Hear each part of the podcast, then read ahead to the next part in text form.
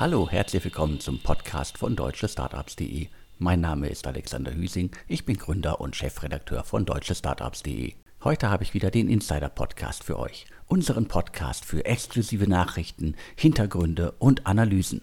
Und dies alles wie immer mit Sven Schmidt, Seriengründer, Internetinvestor, OMR-Podcast-Legende und derzeit in Essen im Ruhrgebiet mit Maschinensucher unterwegs. Doch bevor wir loslegen, habe ich eine Frage an euch. Was haben alle Growth Stories in der deutschen Startup-Szene gemeinsam? Richtig, für das Wachstum braucht es die richtigen Talente. Aber diese sind leider vor allem im Tech, Marketing und Sales-Bereich nicht ohne weiteres zu finden. Unternehmen wie HelloFresh, Payfit oder MyPoster nutzen genau dafür Instafo, wie übrigens auch schon 600 weitere Unternehmen in Deutschland. Payfit hat zum Beispiel in kurzer Zeit drei wichtige Schlüsselstellen im Tech-Bereich und zwei Salesstellen über Instafo besetzt. Besonders an Instafo ist, dass sie über die Plattform einen der besten und größten Talentpools in Deutschland mit monatlich über 2500 Neuanmeldungen, speziell im Tech, Marketing und Sales-Bereich aufgebaut haben.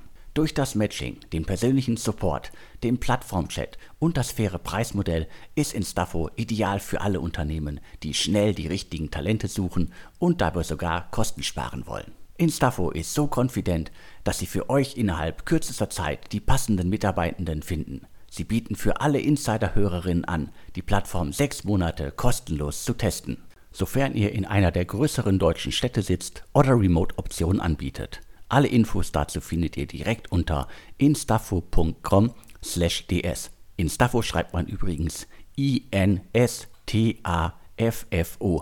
Keine Sorge, alle Infos und den Link findet ihr wie immer auch in den Show Notes zum Podcast. Ja, auch von mir großen Dank an die wiederholte Unterstützung des Podcastes durch Instafo. Ja, und ich glaube, für mich ganz spannend, äh, man denkt ja, wenn man so ein bisschen in der, in der Berlin-Mitte Tech-Blase lebt, und da sind der Alex und ich sicherlich, auch wenn wir jetzt nicht in Berlin-Mitte leben, auch ein bisschen schuldig oder mitschuldig, dann denkt man ja, wenn man so hört, ja, weniger neue Runden, teilweise müssen Startups sparen und, äh, und Mitarbeiter äh, sehr, sehr leider im Endeffekt kündigen. Man hört dann auch teilweise jetzt, dafür, dazu kommen wir später, auch von vermehrten Insolvenzen. Und da denkt man immer sehr schnell, oh, da ist jetzt sozusagen viel, viel Personal äh, letztendlich verfügbar. Aber Alex, du hast es selbst gesagt, auf deiner Jobbörse mehr Anzeigen als vor Corona. Ich persönlich merke es als Unternehmer, es braucht, es ist weiterhin schwierig, gute Leute zu finden, oder? Das ändert sich halt nicht. Ähm, wir haben uns ja auch schon mehrmals gefragt, äh, wo sind, äh, wo bleiben die ganzen vielen Mitarbeiterinnen und Mitarbeiter, die in den letzten Wochen, Monaten gekündigt worden sind. Äh, wenn man vielleicht mal irgendwie ein Drittel wegstreicht, die erstmal durchatmen müssen, was ja sicherlich immer berechtigt ist nach so einer Entlastungswelle. Im schlimmsten Fall halt ist das alles unschön. Aber ich habe auch das Gefühl, dass viele davon halt von den Unternehmen, die suchen, äh, aufgesogen werden. Und es suchen weiterhin äh, sehr viele Unternehmen. Unsere Jobbörse äh, boomt jetzt nicht äh, wie in quasi in den letzten Jahren, aber ist deutlich über dem Vor-Corona-Niveau. Und das ist für mich so ein Mini-Indikator, dass es auf jeden Fall, äh, auf jeden Fall geht da draußen was ab, was glaube ich sich, was noch nicht alle richtig mitbekommen haben. Ja, ich glaube halt zum einen ähm, hat ja der Stepstone CEO dieses Buch geschrieben, Arbeitermangel, also sprich alle Branchen müssen halt kämpfen, um Arbeiter oder Mitarbeiter, Mitarbeiterinnen für sich zu gewinnen. Äh, Punkt B, es gibt da draußen dann noch viele Tech-Firmen, die sehr, sehr gut laufen und die vielleicht kein Venture Capital mehr brauchen und dadurch auch nicht so im Mittelpunkt der Berichterstattung stehen. Die suchen auch. Und natürlich suchen weiterhin viele Mittelständler ähm, nach Personal, um sozusagen digitaler zu werden. Also daher glaube ich auch, wir kommen da ja später zu zu leider Gottes Entlassungen und halt entsprechenden Insolvenzen auch teilweise. Und da bitte nicht sozusagen jetzt als Hörer hier den Kopf in den Sand stecken. Es gibt da draußen immer noch eine große, große Anzahl von Firmen, die top ausgebildete Mitarbeiter sucht. Also daher, und wer halt gute neue Mitarbeiter sucht, da ist Instafo sicherlich eine sehr, sehr valide Option. Jetzt kommen wir gleich, Alex, zu einer Firma, die gemerged hat. Und ähm, jetzt fragen sich die Hörer, warum berichten wir weiter über Gorillas? Weil wir haben zwei News zu, ich glaube, jetzt sagt man ja Getir-Gorillas. Zum einen, was in der Szene schon lange vermutet worden ist, wir hatten es exklusiv, dass der COO von Gorillas, Adrian Frenzel, sicherlich äh, ja, ein, einer der Top-Tech-Manager, ähm, dass der sich schon Gedanken gemacht hat über ein neues Venture und mit VCs gesprochen hat. Und Alex, du hast es jetzt gesehen, der Weggang ist jetzt offiziell. Genau, er hat es selber verkündet, der Weggang ist offiziell. Er hat es auf äh, LinkedIn geschrieben und äh, macht sich zu neuen Ufern auf. Also äh, bleibt spannend. Ja, und nach unserem Verständnis sozusagen wird er jetzt als Unternehmer tätig und gründet eine Tech-Firma und spricht schon mit Kapitalgebern. Und es bleibt dabei, äh, Leute mit, mit dem Standing, ja, die auch wissen, wie Fundraising und Skalierung geht, die werden auch immer sozusagen ähm, entsprechend äh, gut im Fundraising sein. Ja, ähm, die zweite News, und die haben wir hier exklusiv, Mubadala, ja, den Hörern dieses Podcasts ist ja schon fast bekannt, aber Alex, vielleicht du noch mal ein, zwei Worte, wer noch nicht weiß, wer Mubadala ist. Naja, also äh, ein Name, der in den letzten Jahren oftmals in, äh, in Zusammenhang mit Finanzierungsrunden gefallen ist. Also ich würde ihn mal runterbrechen auf äh, Staatsfonds, äh, der Geld in aufstrebende Unternehmen investiert. Staatsfonds aus dem Mittleren Osten ähm, investiert, ja, unter anderem in Getir, ähm, in Deutschland, in Tier, dazu kommen wir auch gleich. Und jetzt hat ja Gorillas mit Getir gemerged und wir können hier exklusiv verkünden, Mubadala hat ein Termsheet abgegeben, weiter Getir Gorillas zu finanzieren. Das heißt, das sind natürlich Top News, sowohl für die ehemaligen Gorillas-Shareholder, die jetzt von Getir und Gorillas zusammen Shareholder sind, aber auch Top News für das gesamte Team. Ja, da geht es also ähm, weiter und wahrscheinlich auch gute Nachrichten für die ganzen Kunden, die äh, Gorillas haben lieben gelernt. Also das können wir exklusiv verkünden. Es liegt ein Termsheet vor. Ähm, jeder geht davon aus, dass es angenommen wird und dass Mubadala Getir und Gorillas weiter finanziert. Wir hatten ja schon mal gesagt hier im, im Podcast, ja, also der Berliner Flurfunk sagt immer, ja, Mubadala ja, gibt es scheinbar auch ein politisches Commitment ja, mit der Türkei, türkische Startups zu finanzieren. Da gibt es da einen politischen Willen und auch das mag jetzt ein Grund sein für das Termsheet, aber wir haben auch gehört, dass das Termsheet wenig Überraschungen, wenig überraschend natürlich, äh, ja, wie es immer so ist, heutzutage durchaus härtere Bedingungen enthält als noch ja, vor einem Jahr plus. Eine zweite Quick-Commerce-Firma war, glaube ich, in den letzten ein, zwei Wochen auch stark in der Presse und wir reden hier ja, vielleicht von einem der bestvernetzten deutschen Tech-Gründer. Wir reden von Ralf Wenzel und Joker, Alex. Ja, auf jeden Fall ein sehr spannendes Unternehmen mit einem spannenden Setup, die halt im, äh, in der Boomphase der Quick-Commerce, des Quick-Commerce-Hypes äh, an den Start gegangen sind und äh, anfangs halt in äh, e-, Emerging Markets und, äh, und Wien äh, ja. gestartet sind. Also Emer Emerging Markets, Österreich, Polen, New York und dann auch echte Emerging Markets. Genau, so lässt sich es beschreiben und davon ist äh, in den letzten Jahren jetzt nicht viel übrig geblieben. Also äh, wie das halt immer so ist, äh, vieles wurde verkauft, weitergereicht, äh, eingestellt, äh, Länder wurden zugemacht. Und jetzt gab es eine 50 Millionen US-Dollar-Runde, die verkündet worden ist, äh, G-Squared unter anderem und Bewertung 1,3 Milliarden Dollar. Also das sozusagen äh, äh, sollte wahrscheinlich ein wenig für gute Stimmung sorgen. Äh, und die, die schlechte Nachricht ist, dass das Unternehmen jetzt eigentlich nur noch in Brasilien aktiv ist und damit dann vielleicht die großen Träume äh, vom weltumspannenden Netzwerk, von der weltumspannenden Holding, die in ganz, ganz vielen Märkten aktiv ist und sich von sagen wir jetzt, äh, Gorillas und Co. absetzen wollte, dass von, von dieser ursprünglichen Idee im Grunde nur noch Brasilien übrig geblieben ist. Ja, also ähm, man muss mal ganz klar sagen, ähm, erst äh, hieß es ja Emerging Markets, dann kamen da ein paar Länder hinzu, die alle überrascht haben. Und äh, jetzt äh, ist es eine komplette Fokussierung auf Brasilien. Da haben sie in den letzten Wochen die News überschlagen. Da wurde, wie du gesagt hast, weitergereicht, verkauft, zugemacht, die anderen Länder. Und jetzt gibt es nur noch Brasilien. Die Runde, die verkündet worden ist, ist nach unserer Information eine alte Runde ähm, aus dem letzten Jahr. Also kein neues Fundraising, nur ein Fundraising, was bisher nicht verkündet worden ist. Ähm, das Fundraising und die Größe lässt auch schließen, dass man da in Brasilien zukünftig kosteneffizienter vorgehen wird, vorgehen muss. Und jetzt kommt das Spannende. Wir haben halt gehört von VCs, zum Schluss, glaube ich, Joker ja, ich sag mal, in Berlin ein Headquarter. Ich, Alex, korrigiere mich. Also so habe ich es immer verstanden. Also Konstrukt war immer äh, schwierig zu durchschauen, irgendwie äh, offiziell in Luxemburg sitzen, aber äh, gefühlt äh, ist sozusagen äh, gerade irgendwie vieles aus dem Hauptquartier in Berlin gesteuert worden. Ja, und so eine Holding macht ja immer nur Sinn, wenn es darunter extrem viele Landesgesellschaften gibt. Aber wenn es nur noch eine Landesgesellschaft gibt in Brasilien, macht eine Holding und die Kosten der Holding in Berlin wenig Sinn. Und also wir haben gehört, ähm, dass es da auch im Joker-Management zu Veränderungen kommen soll. Ja, und es macht ja auch nur Sinn, ja, weil man natürlich gucken muss, wie wird man effizienter und in der Sekunde, ja, wo, es nur noch, wo man nur noch in einem Land aktiv ist, muss man sich auf das Land fokussieren. Und entweder hat man eine mega, mega kleine Holding in Berlin oder man hat gar keine Holding mehr in Berlin. Also daher, man sieht, dieser Markt, ich sag mal, konsolidiert sich selbst und äh, bleibt die spannende Frage übrig, ähm, wer jetzt ähm, Flink weiterfinanzieren wird. Ähm, denn da hören wir weiterhin, auch die müssen Fundraising machen, ja, wenn sie weiter wachsen wollen. Und ähm, das ist sicherlich in dem Markt, wo der Markt, äh, das sage ich mal, das Marktgefühl gegen Quick Commerce gedreht ist. Ja, man hört auch, dass äh, GoPuff in den USA mit nicht mehr so viel Geld bewertet äh, werden würde.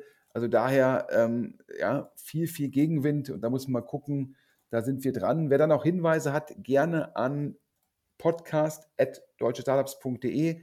Also wer jetzt weiß, ob, ähm, ob DoorDash Flink weiterfinanzieren wird und wenn ja, in welchem Rahmen oder ob das Prosus tut, also e-, ehemals halt ähm, Nespas, ja, da sind wir auf jeden Fall dran. Aber kommen wir, Alex, wie gerade gesprochen, zum nächsten sozusagen Unicorn, wo Mubadala investiert ist. Wir reden über Tier. Über Tier hatten wir ja auch schon oft gesprochen. Ich glaube, Tier ist äh, allseits bekannt. Also äh, Berliner Unicorn, Mobility Unicorn äh, vor allen Dingen äh, bekannt für die E-Scooter. Äh, die sind in den letzten Monaten aufgefallen durch ähm, Entlassungswellen und äh, durch äh, Einstellungen wie beispielsweise das gesamte Moped-Geschäft, das sie eingestampft haben. Also das ist sozusagen ein Unternehmen, das auch äh, weltweit äh, in Schieflage, also das, das Segment, das weltweit so ein bisschen in Schieflage geraten ist. Also ich glaube, da waren die Erwartungen auch viel größer und äh, damit muss äh, Tier Mobility jetzt zurechtkommen. Tier Mobility ähm, sicherlich im Hype wie so eine Deep Tech-Firma behandelt worden. Ähm, dann gab es dieses große äh, Vorbild in den USA, Bird, äh, von VCs mit mehreren Milliarden bewertet Bird an der Börse in der Zwischenzeit ähm, nicht mehr so richtig viel Geld wert. Das macht es immer sehr, sehr schwer, Fundraising zu machen. Und ähm, dementsprechend, was haben wir da gehört? Also zum einen, dass das Fundraising von Tier, das externe Fundraising, wäre nicht erfolgreich gewesen. Aber auch da, Mubadala schon bei Tier investiert. Ja, die stützen ihre Portfoliofirmen und Tier hat ein Termsheet von Mubadala vorliegen. Also anders ausgedrückt, auch da genauso wie bei Get Tier Gorillas, Mubadala finanziert die Portfoliofirmen weiter, die Finanzierung von Tier sozusagen äh, gesichert, aber genauso wie bei Get Tier Gorillas zu einer anderen Bewertung und halt strukturiert. Dann reden wir über Themen wie doppelte Liqui oder ähnliches oder Liqui mit Coupon, also verzinst. Ja, also daher, aber wahrscheinlich ist Tier auch deshalb gezwungen, Alex, weiter an der Kostenstruktur zu arbeiten. Und du hast, glaube ich, auf LinkedIn ganz interessante Sachen gelesen. Definitiv. Ich hatte es ja schon angesprochen. Also äh, mir, mir bekannt waren bisher zwei Entlassungswellen bei Tier Mobility. Äh, eine ist noch gar nicht so lange her und eine gefühlt irgendwie aus dem Sommer ich glaube, irgendwie 80 beziehungsweise 180 äh, Mitarbeiterinnen und Mitarbeiter waren betroffen. Aber es gibt jetzt auf äh, LinkedIn einen Beitrag einer äh, langjährigen Tiermitarbeiterin, äh, die davon schreibt, also von, von vier Entlassungswellen in den letzten sechs Monaten. Und äh, was das für Auswirkungen hat, darüber haben wir auch schon mehrmals hier im Insider-Podcast äh, gesprochen. Also Salamitaktik ist immer schlecht, äh, weil die, die übrig bliebenen Mitarbeitenden, die warten jetzt dann quasi auf die fünfte Runde und auf die sechste Runde. Also das macht irgendwie äh, keine gute Stimmung im Unternehmen und ist in den meisten Fällen halt der schlechteste Weg, wenn man sich in einer Krisenlage befindet. Ja, ich glaube, wir hatten darüber öfter gesprochen und ich hatte es ja mehrfach schon im Podcast gesagt, so ein Christian Reber bei Pitch, der gesagt hat, wir machen einen Einschnitt, der ist zwar sehr schmerzhaft, aber danach gucken wir nach vorne. Danach wissen alle Mitarbeiter, die noch dabei sind, wir sind, haben eine entsprechende Runway. Das heißt, unsere Finanzierung ist gesichert und die, die noch da sind, mit denen werden wir diesen Weg zusammen begehen. Das gibt Sicherheit, das ist eine klare Message.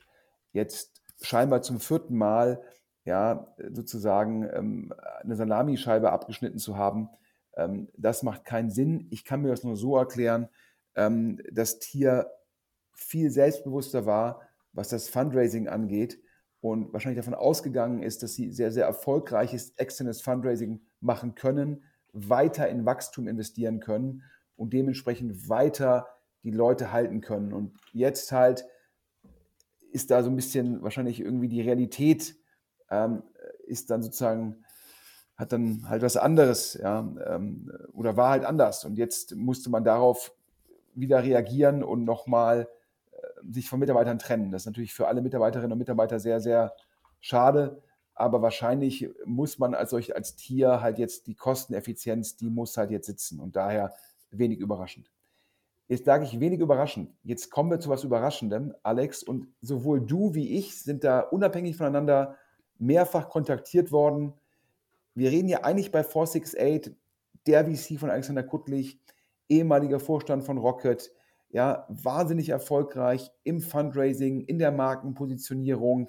Ja, die machen ja einen grandiosen Job. Dann haben sie die beiden Specs gemacht. Der erste Spec ja Home to Go. Und jetzt kam die große Überraschung, Alex. 468 investiert in eine börsennotierte Firma. Was für einen VC und du machst es ja jetzt, wir sind ja beide schon nicht mehr 29, wir machen das ja beide schon so ein bisschen länger. Das ist schon ganz, ganz selten, dass ein VC in eine börsennotierte Firma investiert, oder? Also kann ich mich jetzt auch äh, nicht wirklich daran erinnern, dass sowas in, in dem Stil schon mal vorgekommen ist. Äh, also zumindest nicht, äh, wenn man irgendwie quasi ähm, ähm, kleine Anteile immer wieder kauft und so weiter. Also ähm, ich glaube, es waren jetzt irgendwie zwei Schritte und ähm, 468 Capital hat jetzt irgendwie knapp äh, 20 Prozent am Unternehmen. Wir, wir, sprechen, wir sprechen von, ich unterbreche dich kurz, weil ich es nicht erwähnt habe, wir sprechen von Mali Spoon. Genau, wir sprechen von Mali Spoon, ein äh, Genuss-Startup, wie ich es immer nenne, 2014 schon gegründet, unter anderem von Fabian Siegel, der auch schon sehr, sehr lange in der Szene unterwegs ist. Global Founders hat da in der Vergangenheit investiert und da schließt sich ja dann der Kreis zu, zu 468 Capital auch wieder. Aber auch Lakestar und Point9 haben das am Anfang unterstützt. Seit 2018 in Australien an der Börse. Das war schon ein wirklich ungewöhnlicher Schritt, äh, was, was glaube ich auch äh, äh, zu sehr, sehr vielen Kommentaren und zu vielen Anmerkungen zum Unternehmen geführt hat. Also sie sind jetzt schon eine ganze Weile unterwegs ähm, und setzen auf Kochboxen. Also mittlerweile kann man sie einfach auch als einen der weiteren Kochboxen-Anbieter bezeichnen. Am Anfang war das Konzept ein bisschen anders und sollte sich stärker unterscheiden von HelloFresh.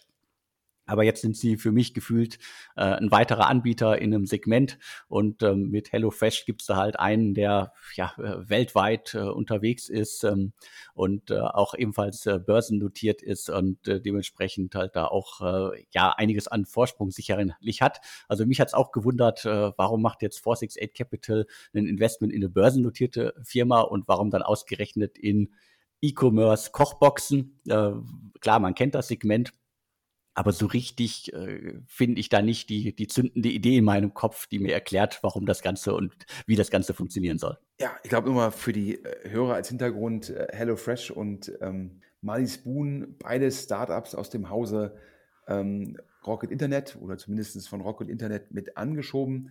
Ähm, HelloFresh, glaube ich, relativ früh gestartet als Abo-Modell. Ich glaube, Mali Spoon damals als ich bestelle was sozusagen On-Demand-Modell eher, also eher, und dann haben die schnell festgestellt, ähm, dass das Abo halt dringend notwendig ist, um halt die Kundenakquisitionskosten gegenzufinanzieren. Und dann ist Mali Spoon, ich muss das so sagen, eigentlich zu einem HelloFresh-Klon geworden, teilweise in anderen Regionen, glaube ich auch in Australien relevant groß. Das war sicherlich auch die Storyline für den Börsengang. Und nach Hörensagen, ähm, Fabian Siegel, ja, Serial Entrepreneur, ähm, hoch angesehen, ähm, sehr, sehr eng mit Alexander Kuttlich schon damals und dann sicherlich Rocket hat es ja finanziert und Alexander Kuttlich war im Rocket-Vorstand die Nummer zwei hinter Oliver Samba. Ja, und jetzt hat sich 468 Capital entschieden, da glaube ich bis zu 20 Prozent an Mali Spoon zu erwerben. Ähm, ich finde es mutig, weil da ja zum einen, glaube ich, auf Mali Spoon noch FK drauf liegt. Ich finde es mutig, weil natürlich HelloFresh viel, viel, viel größer ist. Das heißt, das Mali Spoon kann auch in den großen Märkten nicht mehr die Nummer eins werden gegen HelloFresh. Ähm, ich finde es mutig, ja, weil die Frage ja ist, jetzt nach Corona, wie viel, wie viel Rückenwind ist da noch für so ein Modell, für weiteres Wachstum? Also daher, ich kann es mir nicht hundertprozentig erklären. Ich sage nochmal vielleicht im Zweifel für den Angeklagten, weil Alexander Kuttlich ist halt mega, mega smart und mega erfolgreich und eigentlich weiß er, was er tut. Aber dennoch, ähm, ich bleibe ein bisschen überrascht.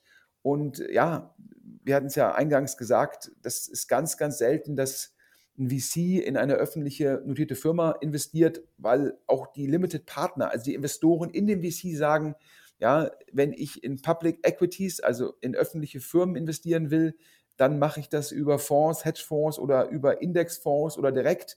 Dafür brauche ich eigentlich keinen VC.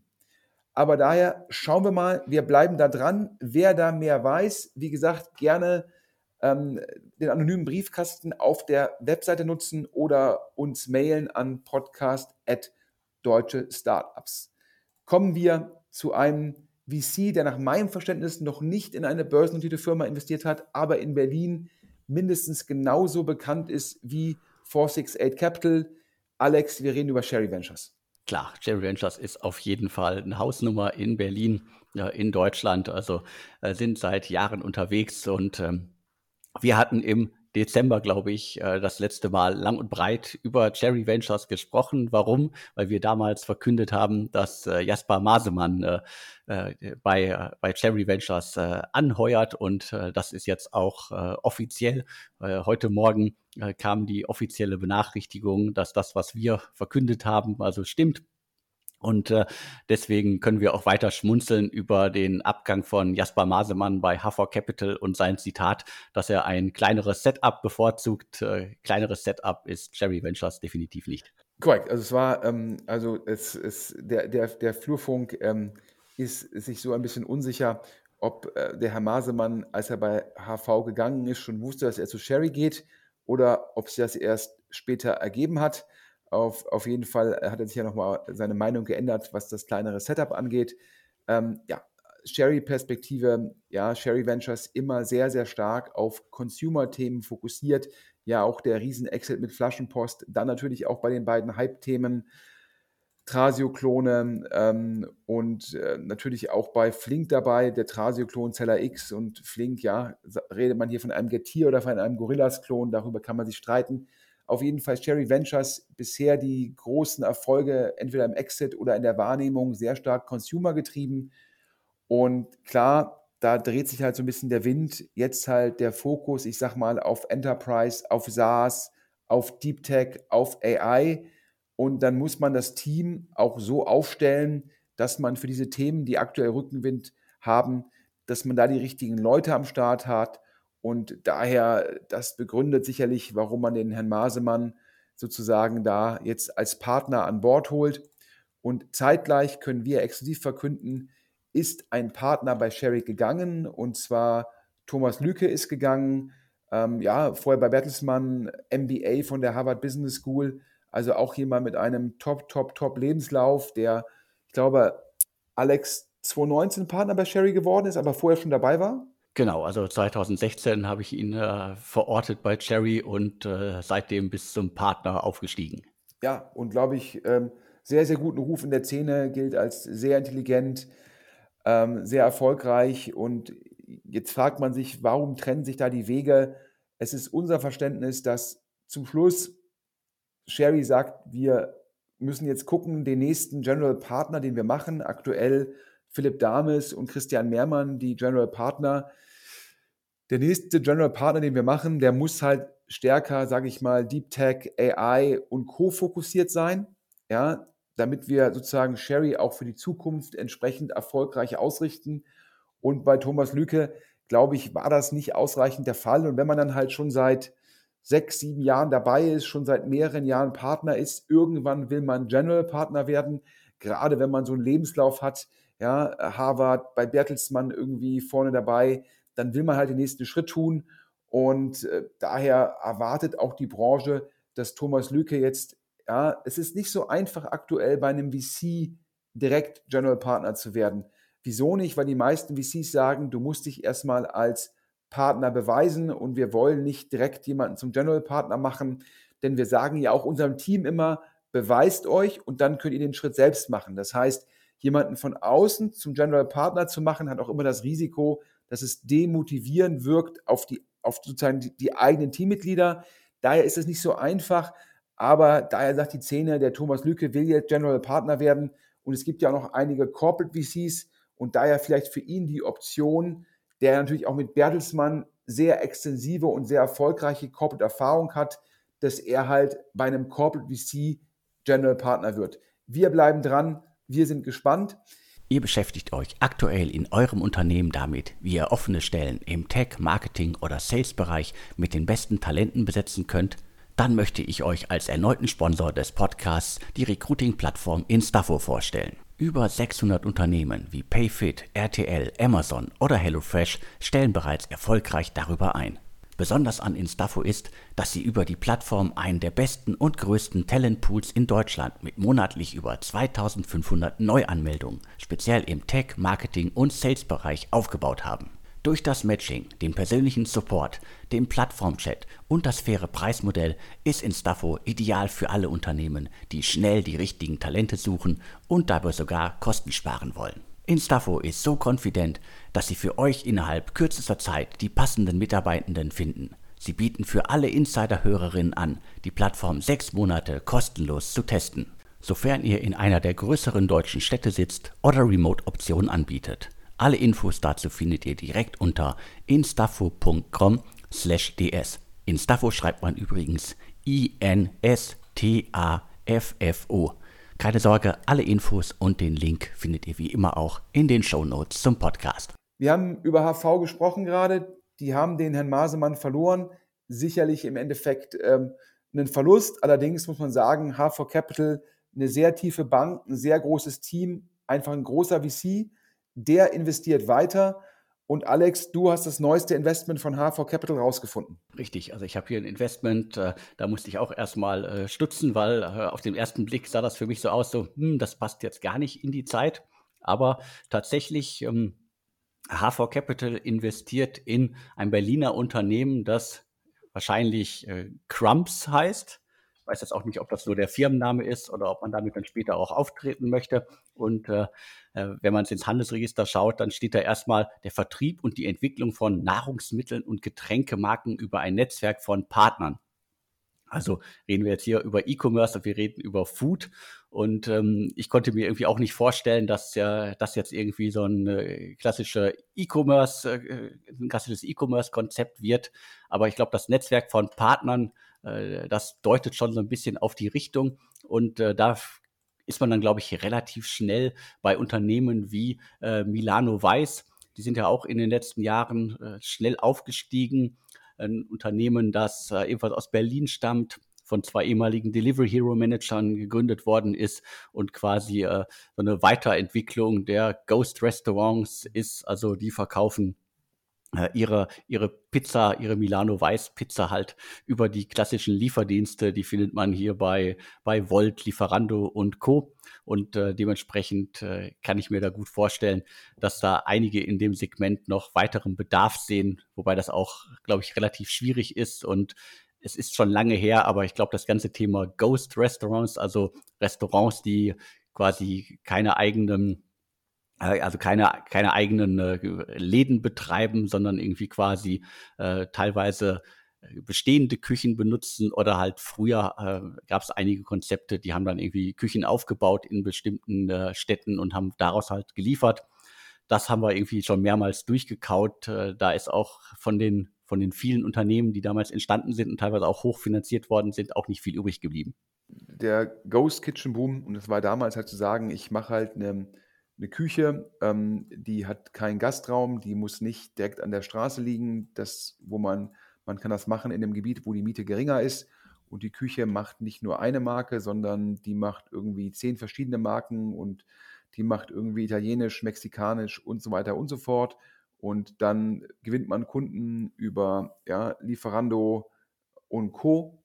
Ähm, da gab es ein, zwei VC-finanzierte Firmen. Äh, zum Schluss hat das nicht so gut geklappt. Ich glaube auch da wieder, da muss man total auf die Marge aufpassen. Da muss man äh, jeden Cent umdrehen, um da dauerhaft nachhaltig profitabel zu sein. Ist immer sehr schwierig, wenn es dann Venture Capital gibt. Man gibt das Geld schnell auf, dann hat man sehr schnell Ineffizienzen. In manchen Modellen, wo man vielleicht in, innerhalb von zwei Jahren Marktführer werden muss, sind diese Ineffizienzen zu verkraften, weil danach gibt es halt dann den großen Goldtopf. Aber in so einem Modell eher nicht.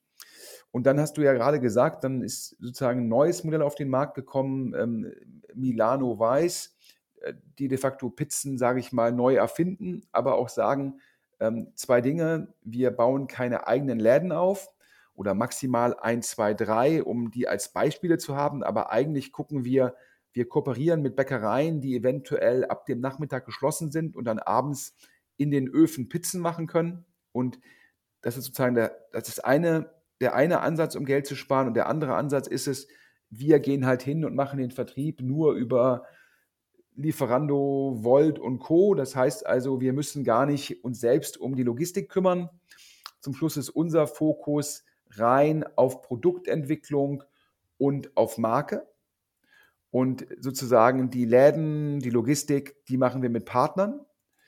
Und wieder bei Milano Weiß halt sozusagen Pizza neu gedacht. Ja, und jetzt haben wir halt gehört, dass bei Crumbs, das, du hast es gesagt, ob das jetzt der Markenname ist, geschrieben C-R-U-M-Z die wollen das sozusagen ähnlich machen von der Struktur wie Milano Weiß. Auch da haben wir gehört, Fokus auf Markenbildung, Fokus aufs Produkt. Und die überlegen tatsächlich sowas zu machen, wie mit Tankstellen zu reden, dass die Tankstellen halt, die haben ja meistens irgendwelche Öfen, um morgens Brot aufzubacken, um die zu nutzen, um Pizzen zu machen. Und auch dort soll der Vertrieb kommen über Lieferando, Volt und Co. Das heißt, ich hätte jetzt gesagt, strukturell sehr, sehr ähnlich Milano Weiß. Ja, alle versuchen halt, ja, Mieten zu vermeiden und ja, Einrichtungskosten zu vermeiden. Das finde ich clever. Ich frage mich halt persönlich zwei Dinge. Ist das eigentlich ein VC-Case? Ja, ist, wie viel Tech ist dabei? Eigentlich machst du da nur Branding, IP und machst eine Webseite und du entwickelst halt, vielleicht denkst du halt Pizza neu oder ein anderes äh, Gericht, was einfach gut aufgebacken erwärmt werden kann. Ich persönlich bin da so ein bisschen, ich zweifle da so ein bisschen, ob das ein echter VC-Case ist und ich bezweifle auch, wie groß da ein Exit werden kann. Da hat es mich überrascht. Ich finde es klasse, dass H4 Capital weiter investiert. Und die sind natürlich auch in dem Pre-Seed, Seed-Bereich in Deutschland ganz vorne dabei. Es hat mich trotzdem überrascht, weil die haben ja einen relativ großen Fonds, ich glaube 500 Millionen. Und da muss ja auch ein Exit groß sein, damit eine Portfoliofirma eine gewisse Relevanz hat. Und ich habe mich gefragt, wie groß können so ein Milano Weiß, wie groß können so ein Crumbs werden? Ich bin skeptisch, aber lasse mich gerne täuschen. Alex Hafer Capital, die raisen ja aktuell, glaube ich, sogar zwei neue Fonds. Beim letzten Fonds war, glaube ich, der Growth Fonds und der Early Stage Fonds in einem. Und jetzt kommen, glaube ich, zwei separate Vehikel. Genau, so habe ich es verstanden. Und äh, das äh, war ja sozusagen auch äh, Teil der, der Strategie, die haben ja auch ihr, ihr Portfolio da ein, ein wenig angepasst und ihre Strukturen angepasst und äh, haben ja auch mehrmals verkündet, dass sie äh, die, die großen Unternehmen auch ihre eigenen Portfoliounternehmen weiter unterstützen wollen. Aber sozusagen, dass der, der langfristige Weg äh, äh sozusagen da auch von den, äh, äh, sagen wir jetzt mal, von Early Stage äh, Seed und äh, so weiter, wie immer man das äh, durchdeklinieren möchte, halt zu den ganz großen Unternehmen gehen soll. Und ich glaube, die, die, die, die, die gelungene Blaupause, das kann man zumindest sagen, war da Enpal, weil da sind sie in einem relativ, zu einem relativ späten Zeitpunkt eingestiegen. Aber ich glaube immer noch früh genug, äh, bevor der Boom so richtig losging. Ja, ich glaube, auf Enpal hat H4 Capital, glaube ich, so ein 3x nach meinem Verständnis so eingestiegen bei, bei 600, 700 und glaube ich jetzt Enpal mit 2 Milliarden bewertet. Also daher ähm, hat sich da im Endeffekt der Growth Fund, äh, Growth Fund bewährt. Dennoch fragen sich natürlich viele am Markt, H4 Capital von der Marke her wird es eher als Early Stage wahrgenommen, von den Teammitgliedern auch eher als Early Stage.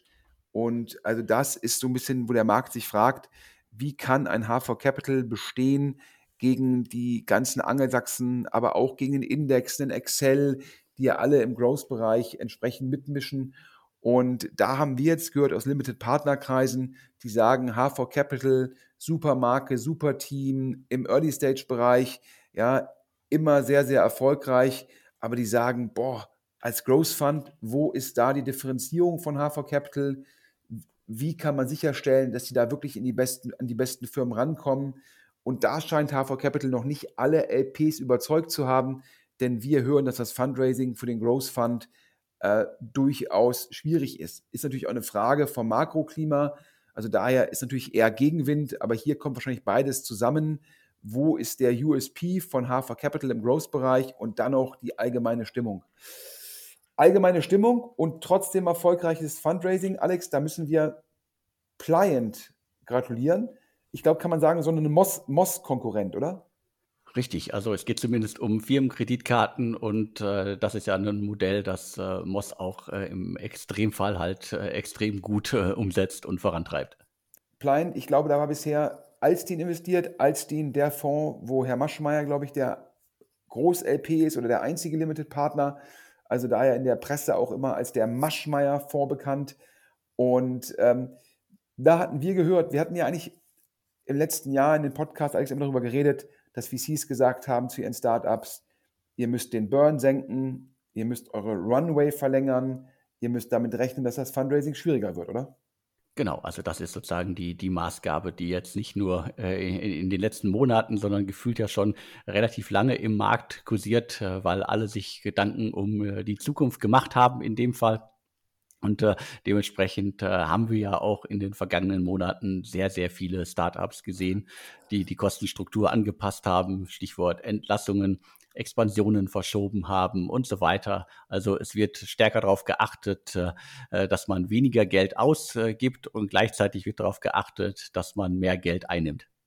Pliant hat wohl nach unserem Verständnis, wir haben jetzt mit einem VC gesprochen, nach der Runde, die letzte Woche bekannt gegeben worden ist, ähm, die haben, sind weiter auf der linken Spur geblieben, sind weiter 250 gefahren, haben gesagt, die Marktopportunität, die ist so groß, wir müssen nach Europa, wir müssen expandieren, wir müssen Top-Leute anstellen.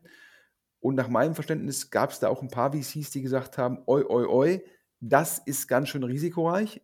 Aber man muss wahrscheinlich sagen, wenn man sagt, wenn man einen großen Exit haben will, muss man groß denken. Das hat Pliant gemacht und das Fundraising war erfolgreich, auch wenn ich gehört habe, die deutschen VCs, die haben alle gezögert. Aber Alex, ein Japaner, ich glaube ein japanischer VC von einem ehemaligen Softbank-Manager, der hat da jetzt die große Runde gemacht. Genau, also äh, SB, SBI Investment äh, sind da groß eingestiegen mit äh, ein paar der, der Altinvestoren. Äh, 28 Millionen Dollar äh, haben die investiert, was ja auf jeden Fall eine, eine kräftige Ansage ist und was natürlich dann auch relativ schnell zu Schlagzeilen und ähm, Einordnungen führt mit, auch in der Krise schafft es äh, Pliant halt sehr viel Geld aufzunehmen. Und mir waren sie vorher schon aufgefallen. Also das ist ja was, was derzeit selten vorkommt. Äh, die hatten sogar Pressemitteilungen rausgegeben zu Expansionsplänen. Also ich glaube, Luxemburg, Finnland, Portugal und die Niederlande waren die letzten Länder, in die sie gegangen sind.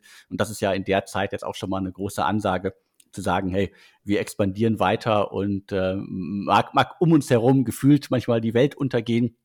In der Startup-Szene, so schlimm ist es ja zum Glück nicht, aber das Gefühl kommt manchmal auf, äh, Pliant gibt da weiter ordentlich Vollgas. Ja, ab, absolut. Also Pliant, und da muss man sagen, ja, wenn man dann sagt, ich biege auf die linke Spur ab und dann bekommt man dieses Fundraising hin, und man sagt, man glaubt auf die Marktopportunität, da muss man auch einfach sagen, Respekt an das Team. Also da will ich auch ehrlich sein, da hatte ich sozusagen als Gründer, bin ich da wahrscheinlich nicht ganz so risikoaffin, aber wenn man halt einen Unicorn bauen will, muss man wahrscheinlich so das so machen. Also daher, wir ziehen da hier unseren Hut vor dem Plein-Team. Leider, leider, leider. Jetzt haben wir gesprochen über die erfolgreiche Runde von Crumbs. Wir haben gesprochen über das Mega-Fundraising von Pliant. Wir haben darüber gesprochen, 468 investiert in Mali Spoon. Wir haben über die Termsheets für Tier und Get Tier Gorillas von Guadalajara gesprochen. Aber Alex, leider, leider, und wir sprechen ja beide auch mit vielen VCs, jetzt kommen schon die Insolvenzen, ne? weil die, die Runway von manchen Firmen ist jetzt begrenzt und die VCs sagen, ich, ich habe jetzt von meinen Reserven, kann ich nicht alle Firmen durchfinanzieren, also muss ich mich auf die vermeintlich guten Portfoliofirmen fokussieren und ich sage jetzt mal die Reihenfolge und dann kommentierst du das mal. Frogstar, Yababa, Zenloop, Deutsche Fensterbau, Wunder Agent, Avocago, verschiedenste Gründe, verschiedenste Segmente, aber die sechs Firmen jetzt alle insolvent, oder? Genau, die hat äh, alle erwischt. Also immer vorweg, Insolvenz ist ja zum Glück nicht immer gleich das Aus. Das kann es bedeuten, aber wir hatten ja auch genug Fälle, in denen äh, ja, Startups in die Insolvenz gegangen sind und äh, danach äh, eine zweite Blütezeit erlebt haben. Also äh, Fraudster hat mich wirklich äh, extrem überrascht. Also Anti-Fraud-Software, äh, Echtzeit-Big-Data-Lösungen, das klingt irgendwie nach absolutem Trend, nach einem Tool, das wirklich gebraucht wird. Die hatten auf jeden Fall 20 Millionen schon eingesammelt, äh, auch von bekannten VCs äh, wie Early Bird, äh, Speed Invest und so weiter. Äh, und äh, ich glaube, es gab auch ein paar Interviews, äh, die darauf hindeuten, dass da sogar noch deutlich mehr Geld geflossen ist, wahrscheinlich Wandeldarlehen, die man alle noch nicht gesehen hat. Und äh, wie es scheint, äh, ist quasi die Insolvenz äh, kurz vor knapp ins Haus gefallen quasi. man befand sich wohl in einem wirklichen M&A-Prozess und da muss irgendwas schiefgegangen sein, dass man da quasi in die Insolvenz gehen musste. Und äh, damit sind wir auch schon direkt beim nächsten Thema Yababa, Lieferdienst für orientalische Lebensmittel. Äh, also auch ein äh, Thema, das äh, wirklich, wirklich heiß war vor einiger Zeit. 15 Millionen äh, Dollar hatten die eingesammelt unter anderem halt von Creandum und äh, Project A und äh, Food Labs, ähm, damit halt auch äh, gleich mehrere VCs, äh, die tiefe Taschen haben und aber in der Hochphase des E-Commerce-Hypes äh, eingestiegen sind und da ist dann äh, wahrscheinlich in den letzten Wochen, Monaten dann doch äh, einiges schiefgegangen. Äh, und quasi die, die Marktrealität hat das Unternehmen ein wenig eingeholt. Ja, ich glaube, zum Schluss muss man einfach sagen, ähm, jetzt, wie ich schon gesagt habe, das sind dann teilweise sind das Fragen ähm, vom Geschäftsmodell, wie jetzt bei einem Yababa, teilweise wahrscheinlich auch Fragen ähm, von der Exekution ich glaube, du hast es gesagt bei Avocago zu mir, ähm, auch eine Frage, da gibt es ein Pivot, können das die Bestandsinvestoren mittragen? Das heißt, teilweise eine Insolvenz auch die einzige Möglichkeit, das Cap-Table zu restrukturieren. Das sind dann verschiedene Gründe, die jetzt zum Tragen kommen. Ähm, wie gesagt, ich würde davon ausgehen, das werden halt sicherlich noch ein paar mehr werden, Alex. Das werden noch ein paar mehr werden und ähm, äh, Avocado, Avocago, meine Güte, auch schwieriges Wort. Äh, die sind sozusagen das eigentliche Modell. War, glaube ich mal, wir stellen die Lastenräder, die man äh, mieten kann, irgendwo hin, haben sich dann zum Abo-Modell äh, gewandelt, was, glaube ich, irgendwie nach einer besseren Variante sich anhört, aber kann auch schwierig sein. Und äh, zum Thema Pivot war Wunder Agent gemeint also die sich auch äh, extrem gewandelt haben von quasi Mieter und Vermieter zusammenbringen zum Thema quasi äh, Investments oder Anlageform Immobilien. Das heißt, äh, da gibt's dann sicherlich auch äh, Bestandsinvestoren, äh, die wahrscheinlich das Modell dann auch gar nicht mehr äh, finanzieren wollen. Da kann man dann irgendwie auch eine Insolvenz vielleicht als Chance sehen, um da mit dem anderen Modell weiterzumachen. Aber es sind auf jeden Fall eine, eine Menge Namen und vor allen Dingen, das sind ja jetzt die quasi hochfinanzierten. Wir reden ja hier von äh, 30 Millionen, 15 Millionen oder in Form von Zenloop. Das hat auch viele überrascht. Äh, bekanntes Team dahinter, die Flaconi-Gründer, aber auch äh, die erwischt es, äh, weil halt doch alles irgendwie dann äh, schneller geht und ähm, äh, die hatten, glaube ich, 12 Millionen eingesammelt und vielleicht äh, merkt man an den großen Fällen auch, dass wir einfach irgendwie in den letzten Jahren halt extrem auf Geschwindigkeit gepolt waren. Und äh, wenn halt irgendwie äh, die neue Runde halt wie früher teilweise nicht mehr in vier Wochen kommt, sondern es halt auch wieder vier Monate dauert, dann kommt vielleicht doch mehr in Schwierigkeiten als vorher. Ja, glaube ich, Deutsche Fensterbau hast du auch gesagt, glaube ich. Also erstmal sorry, dass ich da bei Wunder Agent Avocago die Hintergründe verwechselt habe. Mein Fehler, Deutsche Fensterbau hast du mir auch gesagt, mindestens acht Millionen drin. Das sind jetzt also schon sechs Firmen, wo wahrscheinlich im Schnitt klar zweistellig ähm, investiert worden ist. Und es zeigt dir halt, du hast es vollkommen richtig gesagt, da ist dann halt teilweise Skalierung und dann hat man halt kurzfristig einen sehr hohen Burn gehabt und dann dachte man, man kann wieder ins Fundraising gehen, um das, das Burn-Problem zu lösen und hat dann gemerkt, das Fundraising dauert viel länger und dann wird es halt sehr eng und dann können halt die Bestandsinvestoren auch nicht bei allen Portfoliofirmen sagen, die finanzieren wir jetzt durch. Und äh, das macht es halt schwierig und ich glaube, dass wir leider, leider, leider da 2023 mehr Firmen sehen werden, die vor diesen Herausforderungen stehen. Zum Schluss, wir hatten gesprochen über den Exit von Movinga. Ähm, der ist jetzt scheinbar auch offiziell. Dann gab es irgendwie Meldungen, Alex, die seien nach Saudi-Arabien irgendwie ja, über die Kapitalerhöhung in Anführungsstrichen verkauft worden. Aber du hast jetzt gehört, es ist ein saudi-arabisches SVP, was ich mir persönlich nicht erklären kann, aber dahinter würde stehen. Dahinter steht äh, niemand anderes als äh, der direkte Wettbewerber, der direkte Konkurrent äh, Shift aus äh, Großbritannien. Äh, das würde auf jeden Fall mehr Sinn ergeben als ein äh, saudi-arabisches Family Office. also wir hatten ja darüber berichtet, dass da ein Exit bevorsteht. Finance Forward hatte dann die Geschichte weitergedreht und hatte den, den, das saudi-arabische Family Office ins Spiel gebracht und wir können jetzt den Ball wieder zurück in die Szene spielen. Also nach unseren Informationen äh, äh, weht über Movinga das äh, Shift-Banner und äh, da muss man, glaube ich, zum Konzept nicht mehr viel sagen. Es geht um Umzüge bei Movinga und auch bei Shift. Das würde wirklich passen dann im, äh, und nicht äh, quasi viele Fragezeichen hinterlassen, wie was ist jetzt das saudi-arabische Family Office und was haben die vor? Ja, also aber mich würde trotzdem interessieren, äh, liebe Zuhörer, äh, da, wir haben ja hier mit 12.000, 13.000 Hörern pro Folge eine sehr, sehr spitze, sehr, sehr erfolgreiche, sehr, sehr wissensreiche Zielgruppe, die sich in vielen Dingen besser auskennt als Alex oder ich. Alex und ich würden gerne beide wissen, was ist der Vorteil eines saudi-arabischen SVPs, um das zu tun, wie dem auch immer sei.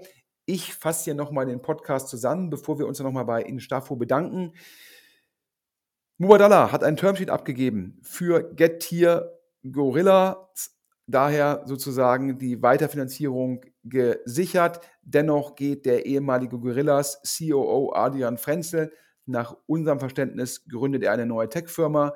Joker, der Quick-Commerce-Konkurrent, der in den Emerging Markets ähm, fokussiert sich ausschließlich auf Brasilien. Die Finanzierung, die bekannt gegeben worden ist, eine alte Finanzierung. Und im Markt fragt man sich, braucht es noch eine Holding, wenn man nur in einem Markt aktiv ist? Mbadala finanziert auch weiter Tier. Tier, das deutsche Unicorn, sage ich mal, die im Bereich ähm, Rollervermietung, äh, also E-Mobility. Ähm, dennoch muss Tier weiter die Kosten anpassen. Und auf LinkedIn hat eine Mitarbeiterin gesagt, es gab jetzt die vierte sozusagen, den, den, den vierten Schnitt beim Personal. Ähm, dennoch hier an der Stelle, das ist immer total enttäuschend für die Mitarbeiterinnen und die Mitarbeiter, ähm, die dann gehen müssen und eigentlich nur aufgrund von externen Faktoren. Ähm, aber es gibt immer noch genügend Firmen, die suchen. Ähm, ja, dann haben wir gesprochen über Marley Spoon, ja, der Hello Fresh Klon, äh, börsennotiert in Australien. Und da hat 468, ein deutscher VC unter Führung von Alexander Kuttlich, rein investiert. Schon überraschend. Sherry Ventures hat heute bekannt gegeben, dass Jasper Masemann von H4 Capital jetzt Partner bei Sherry wird. Das passt mit einer Neufokussierung auf AI, Deep Tech, SaaS, Enterprise. Parallel geht der Partner Thomas Lücke. Da sagt der Markt, dass man keinen dritten GP machen wollte, der Consumer fokussiert ist. Ja, und äh, die, die Wetten sind, dass Thomas Lücke, der vorher bei Bertelsmann war, einen mega Lebenslauf hat, Harvard MBA, dass der halt äh, etwaig Partner wird bei einem Corporate VC. H4 Capital hat investiert in Crumbs. Crumbs, das ist für uns nach unserem Verständnis so ein bisschen ja, ähnlich wie Milano Weiß. Man entwickelt oder erfindet neu ein Produkt. Also in dem Fall Milano Weiß hat eine coole Pizza entwickelt und vertreibt die über Lieferando, Volt und Co. und lässt sie halt lokal produzieren in Bäckereien, die nachmittags ihren Ofen nicht mehr brauchen. Crumbs scheinbar gesagt, hier, wir sprechen auch mit Tankstellen, die Backöfen haben. Schauen wir mal, ich bin mir nicht ganz sicher, ob es ein passendes VC-Investment ist. H4 Capital macht ja auch gerade Fundraising für den Growth Fund und für den Early Stage Fund separat. Und beim Growth Fund hören wir von LPs, was macht da eigentlich H4 Capital, wo ist der wirkliche USP. Daher das Fundraising ein bisschen schwieriger als beim Early Stage Fund. Dann großen Glückwunsch an Pliant, die sind 250 auf der linken Spur gefahren. Ja, gesagt, hier, das ist ein Riesenmarkt. Ja, wir wollen mit Moss den Markt zusammen gewinnen und haben ein mega Fundraising in Japan gemacht. Daher großen Glückwunsch. Leider haben wir gerade gesagt, der Alex hat es aufgeführt, mit Frogstar, Yababa, Zenloop, Deutsche Fensterbau, Wunder Agent und Avocago. Auch Firmen, die gut finanziert waren, jetzt mussten Insolvenz anmelden. Und last but not least, Movinga nicht in saudi-arabischen Händen, sondern scheinbar an den englischen Konkurrenten gegangen. Alex, das waren die News, aber jetzt nochmal ein großer Dank an Instaffo. Auf jeden Fall. Also äh, wiederholter Sponsor des Insider Podcasts. Und wenn ihr Tech, Marketing und Sales-Mitarbeiterinnen sucht, dann wendet euch an Instaffo. Link und alle Infos findet ihr in den Show Notes zum Podcast. Ja, und ich kann nur sagen, ähm, gute Mitarbeiter machen eine gute Firma aus. Und ich bin gestern Abend, ähm, hat ein Bewerber, um den wir sehr gekämpft haben, ein echter Top, Top, Top-Bewerber aus München bei uns für Maschinensucher in Essen zugesagt und ich will ganz offen sagen, ich war echt, ich habe mich richtig gefreut, ähm, weil es, ja, es ist einfach immer klasse als Unternehmer, wenn da Leute zusagen, die man so als High Potentials bezeichnet. Wenn jetzt hier noch mehr High Potentials zusagen, wir suchen weiter mit Maschinensucher und wir sind im Januar 36 Prozent organisch gewachsen gegenüber dem Vorjahr und der Vorjahr, da war der Januar schon stark. Also ich kann nur sagen, weit über Plan. Wir sind irgendwie ins Jahr gegangen mit so einem Ziel von knappen 30 Prozent, also 7 Prozent über Plan gewachsen. Wer also in einer Firma arbeiten will, die die Nummer eins ist in ihrem Markt, die stark organisch wächst, die hochprofitabel ist, die Top-Absolventen anzieht, Top-Absolventinnen, möge sich bei mir melden. Sven.schmidt.maschinensucher.de, also Vorname, Punkt, Nachname mit dt, at hauptdomain.de, Hauptdomain Maschinensucher. Ich freue mich da immer über Top-Bewerbungen, klasse Abi oder Äquivalent, schnelles Studium mit guten Noten und wer schon die ersten Erfahrungen hat und auch gerne, gerne, gerne, gerne. Ich nehme unglaublich gerne auch Leute, die es mit der Selbstständigkeit versucht haben, wo es im ersten Anlauf nicht geklappt hat, weil ich sage, der Mut und die Erfahrungen müssen belohnt werden und wir suchen immer Unternehmer und Unternehmerinnen im Unternehmen und geben denen die Möglichkeit, vielleicht sozusagen ihr Skillset nochmal in zwei, drei Jahren zu verfeinern. Und dann ist mir auch klar, dann gehen solche Leute wieder. Weil wer einmal das Unternehmer gehen hat, der behält das. Also daher, bitte, bitte, bitte, liebe Hörer, meldet euch, wer Bock auf Essen hat. Man kann auch super gut aus Düsseldorf pendeln. Wer Bock auf Arbeiten aus dem Office hat, wer beste Arbeitsvoraussetzungen haben will. Wir haben einen Koch, einen Personal Trainer, einen Englischlehrer, Klimaanlage, Luftfilteranlagen. Also wer wirklich in einem Top-Team was lernen will und das auf einer Mega-Plattform mit besten Voraussetzungen. Bewirbt euch bitte bei Maschinensucher. Wir sind europäischer Marktführer und suchen Top-Leute. So, Alex, jetzt habe ich mich genug gelobt. Damit du dich nicht loben musst, möchte ich an der Stelle eine Geschichte erzählen. Mir sind von VCs erzählt worden, ja, die Leads werden aktuell leider ein bisschen geringer. Das heißt, scheinbar gründen aktuell weniger Leute und sondern bleiben wahrscheinlich länger in ihren aktuellen Scale- und Grown-Ups und haben die gesagt, aber wenn wir gute Leads sehen, dann oftmals über den Newsletter von deutsche Startups. Und da habe ich dich gefragt, Alex, wie monetarisierst du das eigentlich? Hast du gesagt, ja, du hast ein Startup, der ist komplett kostenlos für junge Startups. Wir reden hier Pre-Seed und früher. Die können sich bei dir melden und du präsentierst sie, wenn sie für das Venture-Modell passen, in einem Newsletter. Und diesen Newsletter bekommen die führenden deutschen Kapitalgeber und die zahlen dafür. Das heißt, in dem Fall ist Deutsche Startups, Alex, wie so eine Art, da bist du wie so als Analyst tätig für die, indem du guckst, was gibt es für neue spannende Modelle, die sozusagen kuratierst und den dann sozusagen für die VCs aufbereitest, die dir dafür eine Subskription zahlen. Aber daher alle drei Leute gewinnen, ja, die Startups bekommen kostenlos sozusagen Exposure zu vielen VCs. Die VCs können gucken, welches Startup passt zu ihrer Investitionshypothese und du sozusagen kannst damit ja dein Wissen im gewissen Rahmen monetarisieren. Und daher nochmal der Aufruf an alle Pre-Seed-Startups, die sagen, ich bin jetzt gerade dabei zu starten und ich will schon mal erste Kontakte knüpfen mit Kapitalgebern, die können sich bei dir melden unter podcast at deutschestartups.de und das ist für diese Firmen komplett kostenlos, Alex, oder? Genau, also die Startups bezahlen bei uns nichts, äh, das ist nicht unser Modell. Die VCs und äh, die vielen Multiplikatoren auf der anderen Seite aus dem In- und Ausland, also sind sogar äh, einige amerikanische VCs, äh, die sich ähm, über unseren Newsletter, über die Szene in Deutschland äh, informieren die bezahlen für diesen Service und äh, ich glaube, das passt für alle. Und äh, im, im, besten Fall muss das Startup sozusagen die Infos bei mir hinterlassen und wir sorgen dafür, dass VCs sich melden und Anfragen stellen. Ja, also daher finde ich wieder ein Mega-Service, ist genauso wie Startup Radar. Und daher, Alex, wirklich, ich glaube, es, man kann dir nicht genug danken, weil es gibt viele, gerade in den USA, Leute, die sagen, hier, ich will Prozente abhaben, ich will eine Vermittlungsgebühr haben, du musst mir eine Fee zahlen und du gibst wirklich zurück. Startup Radar komplett kostenlos, der Newsletter komplett kostenlos und du berichtest ja oftmals bewusst über kleine Firmen, weil du es als deine Verpflichtung ansiehst und da kann ich nur dreimal sagen, Respekt, Respekt, Respekt und daher von der ganzen Szene ein großer Dank. Und daher, liebe Startups, nutzt das, meldet euch. Jetzt gucke ich auf die Uhr, Alex. Ah, wir nähern uns der Stunde, hätte ich gar nicht gedacht. Daher der Inlandsflug ist vorbei. Ich bedanke mich ganz herzlich bei dir und wünsche dir und allen Hörern einen guten Start in die Woche.